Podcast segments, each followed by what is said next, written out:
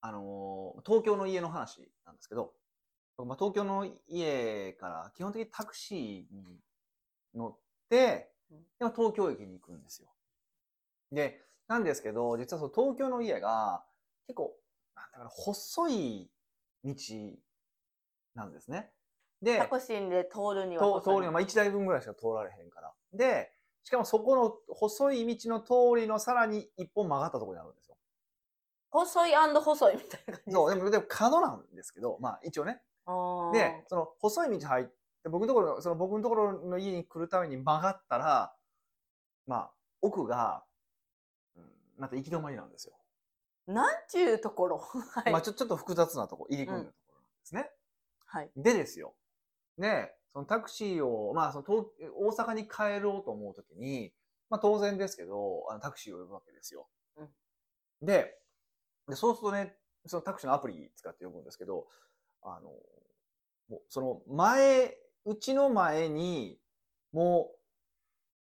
う、つけてくれるのはいいんですけど、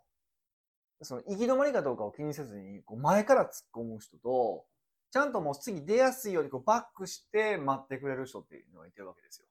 あーえはいね、意味わかります、うんわかります、うん進行方向でギュって来られる方とすぐそう U ターンというかもう線で汚れが入ったらもうすぐポッとこう道行けるようになって入ってくれる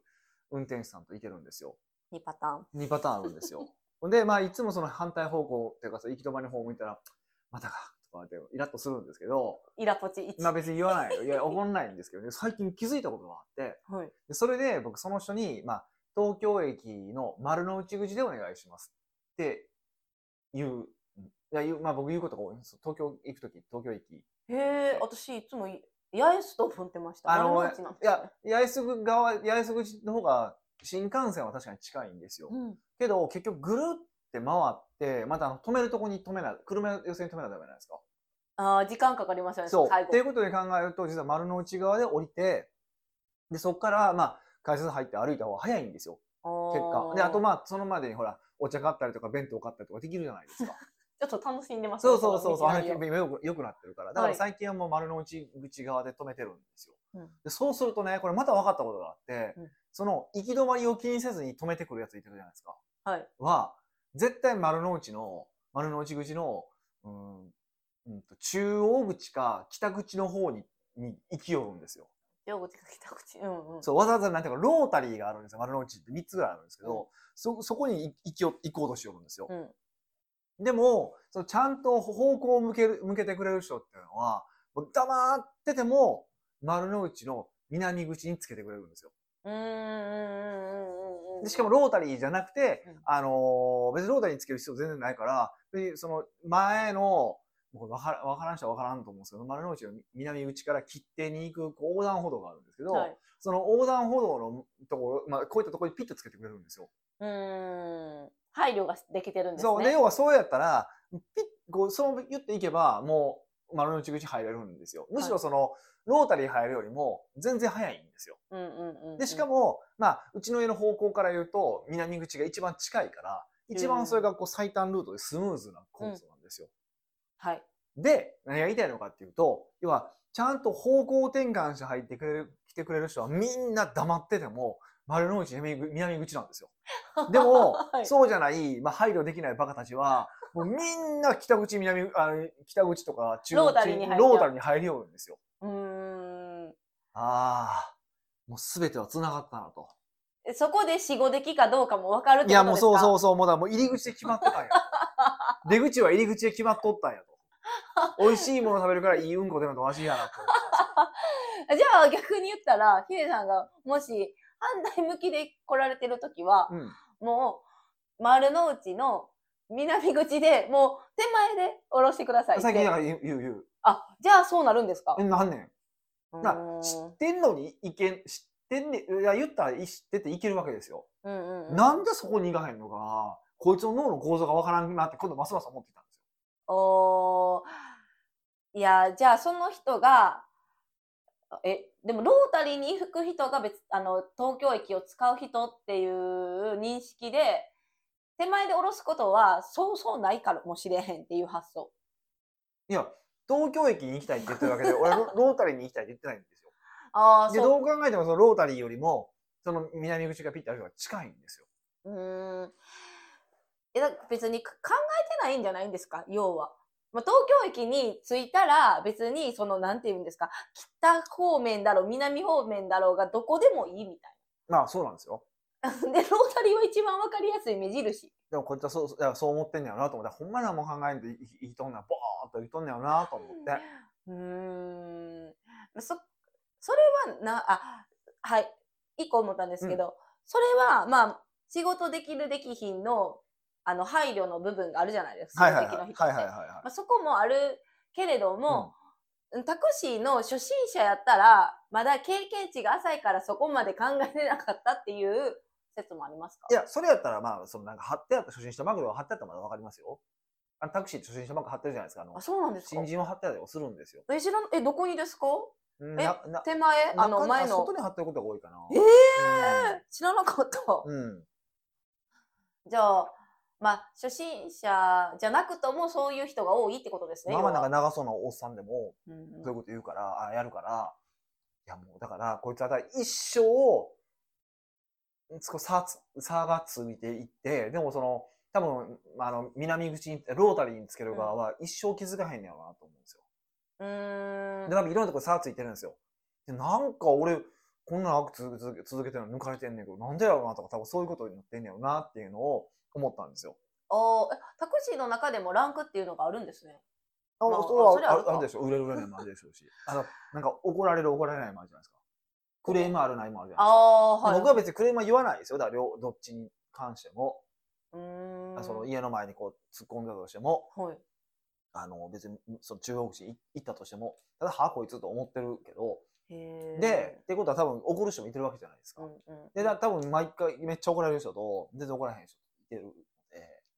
だからそれを考えてこう、なまあ合ってるけど、じゃないですか、この、その話って。うんうんうんあの、前ちでょっと違うね。反対側でも合あってるの も、そう中央口に行くのも。でもそういうのがあって、どんどんどんどん、うんこう、なんていうのそれこそ僕らも外注とかでもそういうタイプはどう切っていくじゃないですか。別に本人には何があなたはここが悪いとか言わないじゃないですか。そうですね。しさそうーっと。そう。で、どんどん差がついていくんやなっていうのを、ほんとまざまざと感じて。うーん。っていう、まあどうでもいい話なんですでもちょうど同じ話を私昨日友達としててけど、ね。ほうほうほう。あのーカフェでお茶するから待ち合わせしてたんですよ。うんで私ディカフェのコーヒー頼んだらこそのお店がプレスサービスやったんですよ。うんうんうんへーって思って、うんでコーヒープレスね。あコーヒープレスです、うんうん多分わなんかわからん人おるかなと思 って。こうやってプッシュするやつなんかまあこうやっ紅茶みたいな、まあこうやってって映像が自体がわからへんからね。それを持ってきた時にウェイトレスがこの砂時計が落ちたら飲めますよって言った時に置いた砂時計が、うんあの360度全部透明じゃなくてところどころなんて言うんですかあの仕切りがあるから見えないなんて言う表現したらいいんですかわかりますか仕切りがあるから見えないけど、その時計。え300普通やったら300大体砂時計って360度全部ガラスじゃないですか。あー、なるほど。背面はなんかこう、こう、か、かこう囲いがあるあるかそうら、なんですよ。真正面しか見えないわけですね。そうなんですよあーあーあーそれで真正面に置いてくれたら砂時計が落ちたってわかるけど、うん真正面じゃなくてこのもう壁の方で向けられてるからもう砂あ時計が落ちてるーかわからないんもう、でわすかよ。るわ。腹立つわ、そういうの。もまあまあえなんで気づかな勝負する時そこを見せてくれてもいいのにな配慮足らんなって思いながら別に言わないですよ。う。うんっていう話をやってていざプレスした時プレスを落として入れようと思った時に、うんうん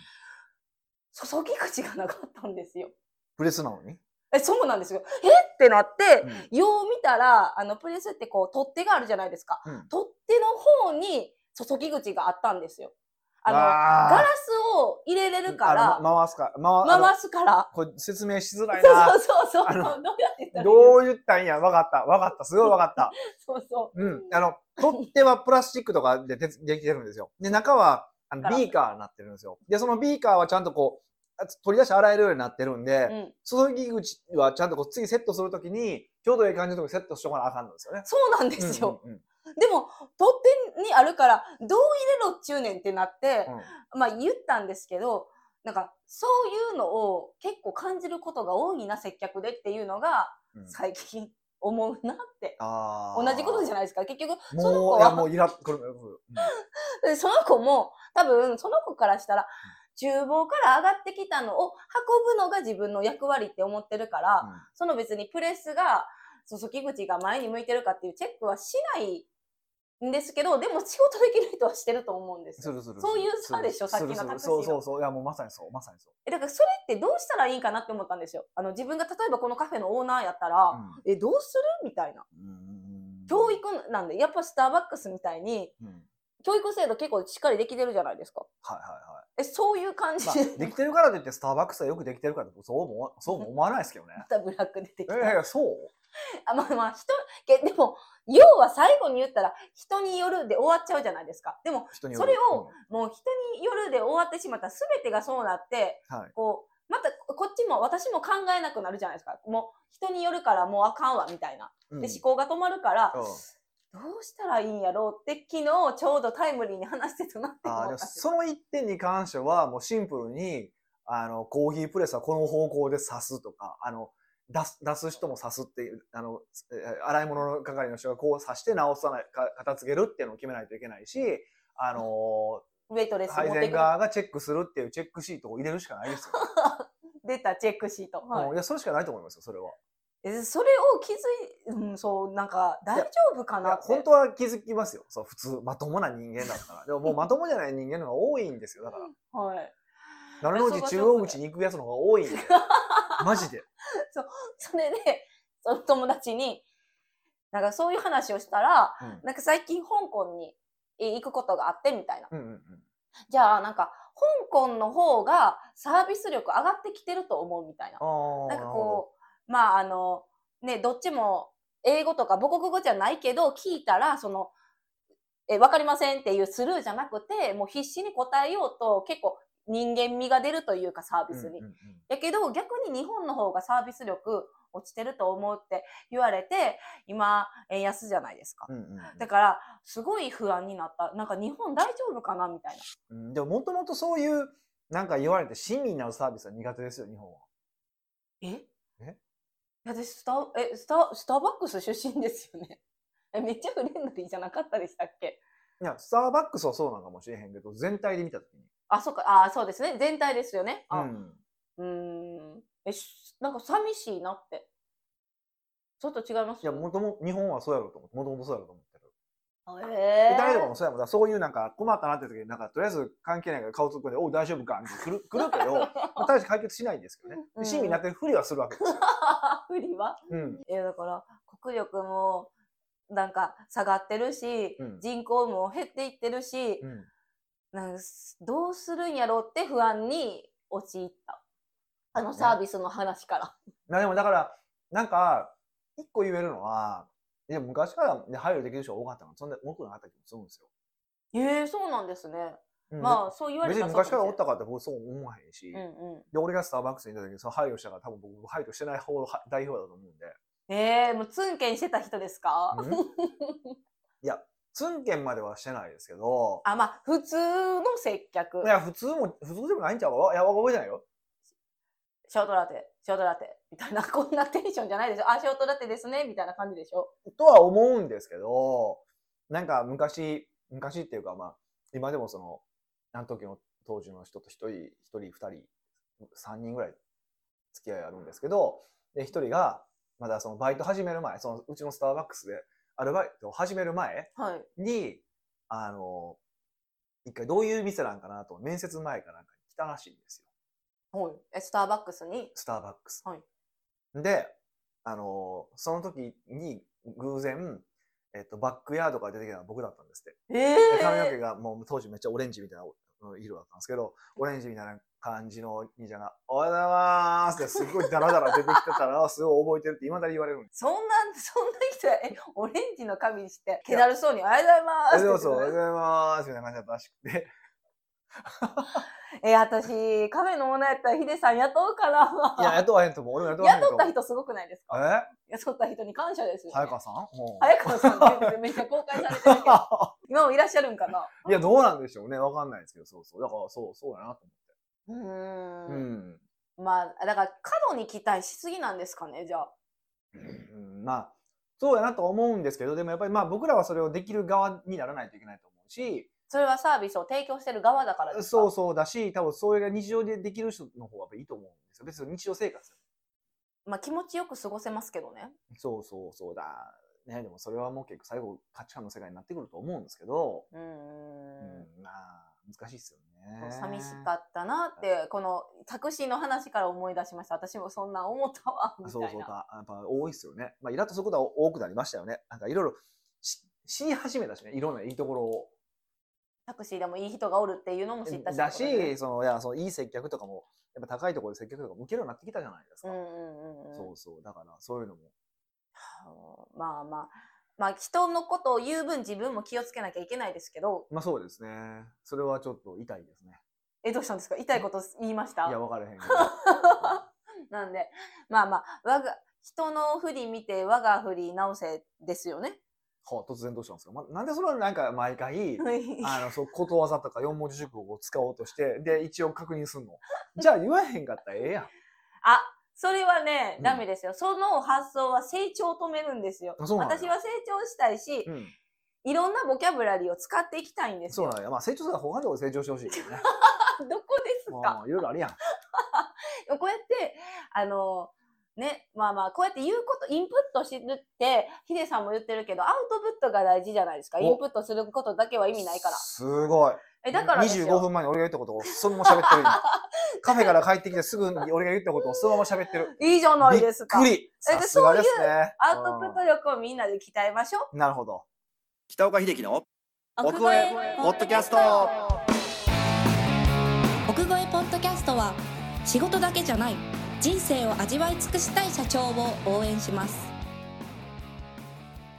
改めまして北岡です。ミカです。はい。今回のご質問は今回はお久しぶりの青キングさんからのご質問でめす。ちゃくちゃ久しぶりじゃないですか。ね、うんあの質問してください攻撃攻撃攻撃まあ攻撃おかしいですね。あそれはそうですねこういう意識伝わってくれてたのかなと思いつつ、なるほど。北岡先生、ミカさんこんにちは。こんにちは。毎週楽しく拝聴させていたそうだないんでてすね。ますも。う引退したかなと思ってます。よかったです。あ 聞いてないかもと思ってたんですか、はいはいはい大丈夫です今回お聞きしたいことは、うん柔らかい文章の書き方についてですああ、はいはいはい。仕事上チャットやメールでのやり取りをするのですが、よく感情がない冷たいうんと言われます、はいはいはいはもともと会社員時代にい。うん。メールではきっちりとした文章を書けびっくりマークやハテナマークは、メールでは絶対に使うなと教え込まれましたはいはいはなので感情がない冷たいを言われるような文章になっていると思いまい。す、うんうん起業していろんなクライアントの方と連絡を取ってきてもう少し砕けた文章の方がコミュニケーションを取りやすいのかなと思うようになりました、うん。うん。どうやったら失礼のないちょうど良い感じの柔らかい文章を書けるようになるのでしょうか北岡先生のお考えをお聞かせいただければ嬉しいですなるほどね。まあ僕のメールも怖いって言われますけどね。だって一言やもん。なんか私が4行、いや、もうごもう10行ぐらいで顔し、あの、送ったやつに対して、OK とか、OK はない、なんか、やっとってうんとか、もう、そんな感じですもんね。そうですね。もう最初怖かったですけど、今はもうなんか人を分かってるから、ああ、そういうテンションやなって。そうなんですよね。まあそう、それが一番早いと思うんですけど、まあまあ、ね、クライアントさんなんでそういうわけにいかないなっていうのはありますよね。え確かにじゃあ、ヒデさんはうん、私にコメントするときと、はい。クライアントにコメントするときは違うんですか多少違いますよ。まあそれでもやっぱり怖いとは思われてるみたいですけど、その違いは何なんですかその多少の違い って。それを今から喋るんじゃないのそういう、そうそう そそうう。いう回じゃなくそうえだなかかったらでした。いやいや、あ、びっくりした。いや奥そう越えポッドキャストはそういうそういう回でですすよよ。ね。はいやい。そういう場でよかったですそようねで。す。あ、それよかったよか合ったっ。てます。もう勘違いかな。なと思って、なんか違 う、違う世界線に生きてるんかなと思って。いやいやいや、同じ世界線です。あ、そ世う界です線か。そはれよいか。ったですけど。はいそうです。じゃあ分けてるんですね、ヒデさんでもすちらろん。分けてる、もちろん分けてる、分けてる。うん。じゃあ、あの、どういう分け方をしてるのか聞きましょう。それいやが青キンクさんへのこ答えれ、でしょ。ものによると思うんですよね。だからメールなのか、チャットワークなのか、それ以外なのかとか、だから多分そういうのもあると思うんですよ。あメールってあの G メールとかそういう受信ボックスあからーのそうメーそうル普通かのいわゆるメールねはいなのかによっても違うとは思うんですけどねまあでもそうねどうするかなどっから行こうかなえうん今気になりましたあのメール型受受信ボックスに届くメール型とチャットで何が違うのって多分思った人いると思う、割とチャット系の方がそのまんまあのー来たことに対して質問を返してもいいみたいな感じですよね、うんうんか来たうんこれ直接ストレートでボンボンって返してもいいっていう感あーあのねラリーが見えなんか分かりやすいというかじそうそうそう見えそやうすいとそいううかメールってそこラリーが見えへんからちょっとなんか入れたりとかはするしこともある俺あんま入れへんけどねえヒデさんの参考になるのかえ いやまあ考え方は参考に絶対なるんで、まあそういう、いう、でもそういう、一応、なんかそういう感じの感覚はある。ん、ああメールの方がちょっと丁寧に返すみたいなイメージですかそうそうそう。ちょちょっと丁寧、丁寧、丁寧めとか文字数多めって感じかうーんでもチャットとか LINE とかオープンあのチャットワークとかやったらまあまああの短めでもいいな。そうそういいそうそうそまあまあそこはなんとなくちょっとわかる気がしう。うます。ん。でもまあ、そもそもの話やから、怖いって思われたらあかんのかってのもあるんですよね。ちょっと手前に戻っちゃいますけど、話が。怖いって思ったらあかんのかそのメールそのものが。感情がないえだから青木青青キングさんからしたら感情がない冷たいと言われることですよね。うん。うーんだからそういうそれがメールに感情がないって思われるんだったら別にいいと思うんですよ。うん意味わかります人とメールがイコあーなルじたゃないに、あなたにじゃないじゃないですか。あーで、えーそういうふうに言われてるってことは、うん要は本人に突っ込ま、相手に突っ込まれてる部分があるので、うんっていうのはあるとは思いますけどね。え、どういうことですか感情がないとか冷たいって青金子さんは言われてるのは、はメールだけじゃなくて、その人柄も冷たいって言われてるってことい。違う違う違う違あ違うう。じゃあメールが冷たいって言われてるっていうことは、直接あなた冷たいですよって言われてるってことじゃないですか。っうん。てことは、人柄としてはキャラクター的には、あなた冷たいですよって言えるってことじゃないですか。あー、あの、隠さなくてもちょちゃんと言える、冷たいですよって言ってくれるってことそでうすかそうそうそう。だおーから、もしかしたらあんま気にせんでもいいかもなって気はしなくはないんですうよ。んうんうんうん。うん、でそうそうどっちかっていうと気にした方がいいなと思うのはあのそのそっちのそのリアルやり取りの方ですよね。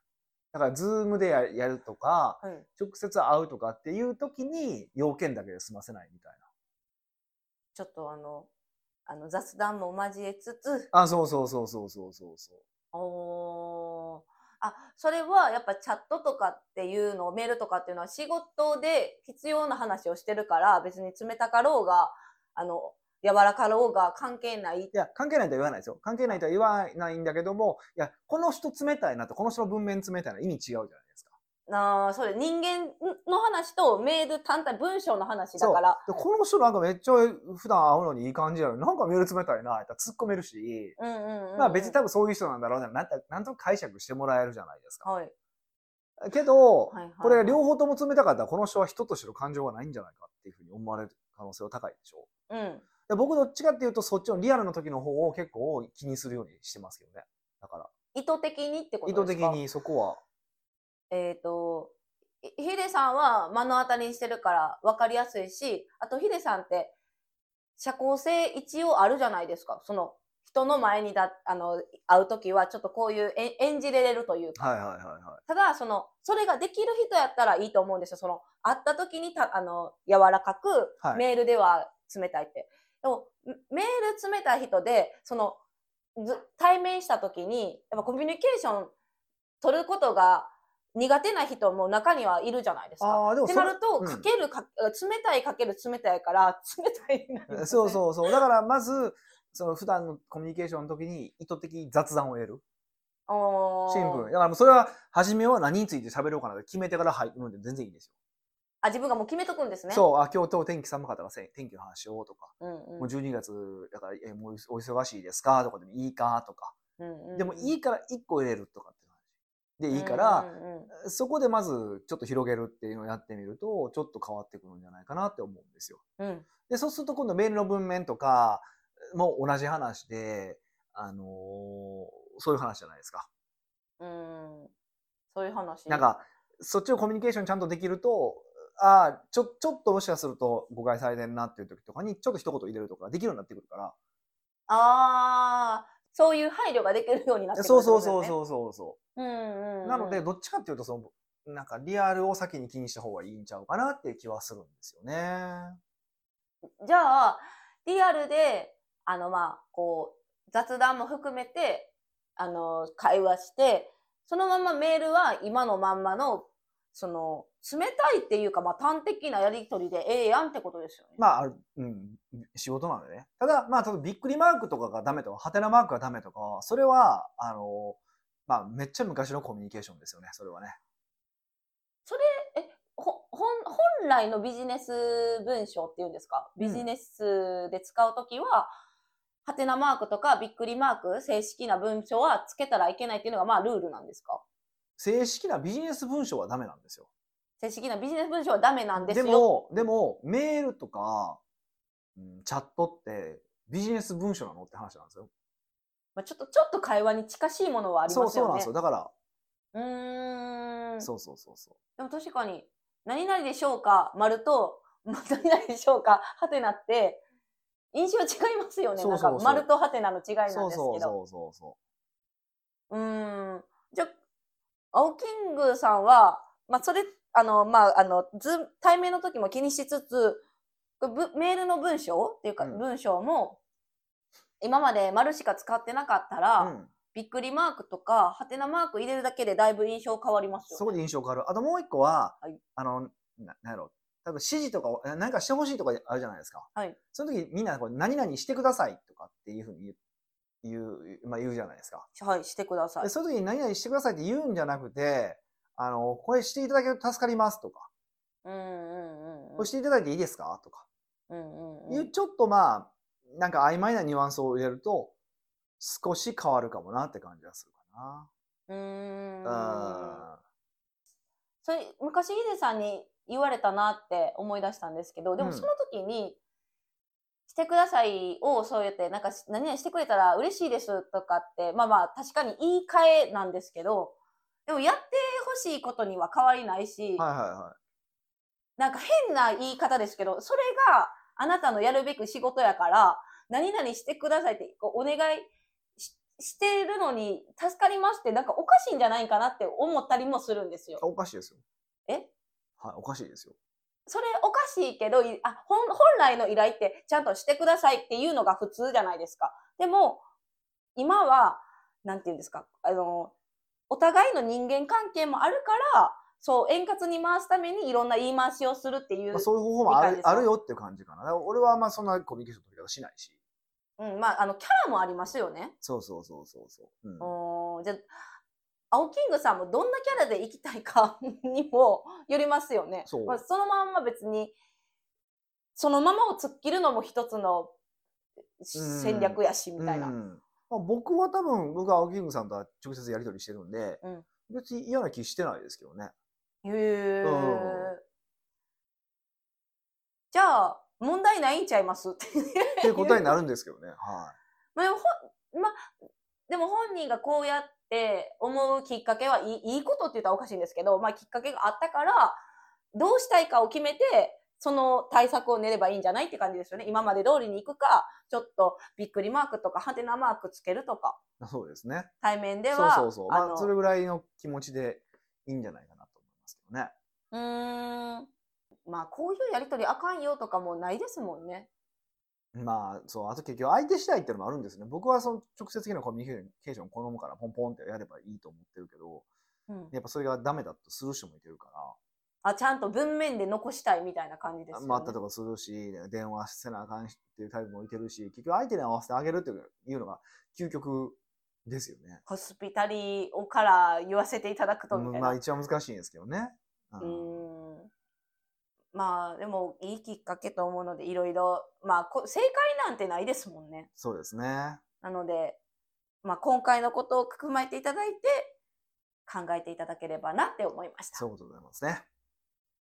奥越えポッドキャストではいろんなご質問をお待ちしております。質問を採用された方には素敵なプレゼントを差し上げておりますので、質問フォームよりお問い合わせください。はい、というわけでまた来週お会いしましょう。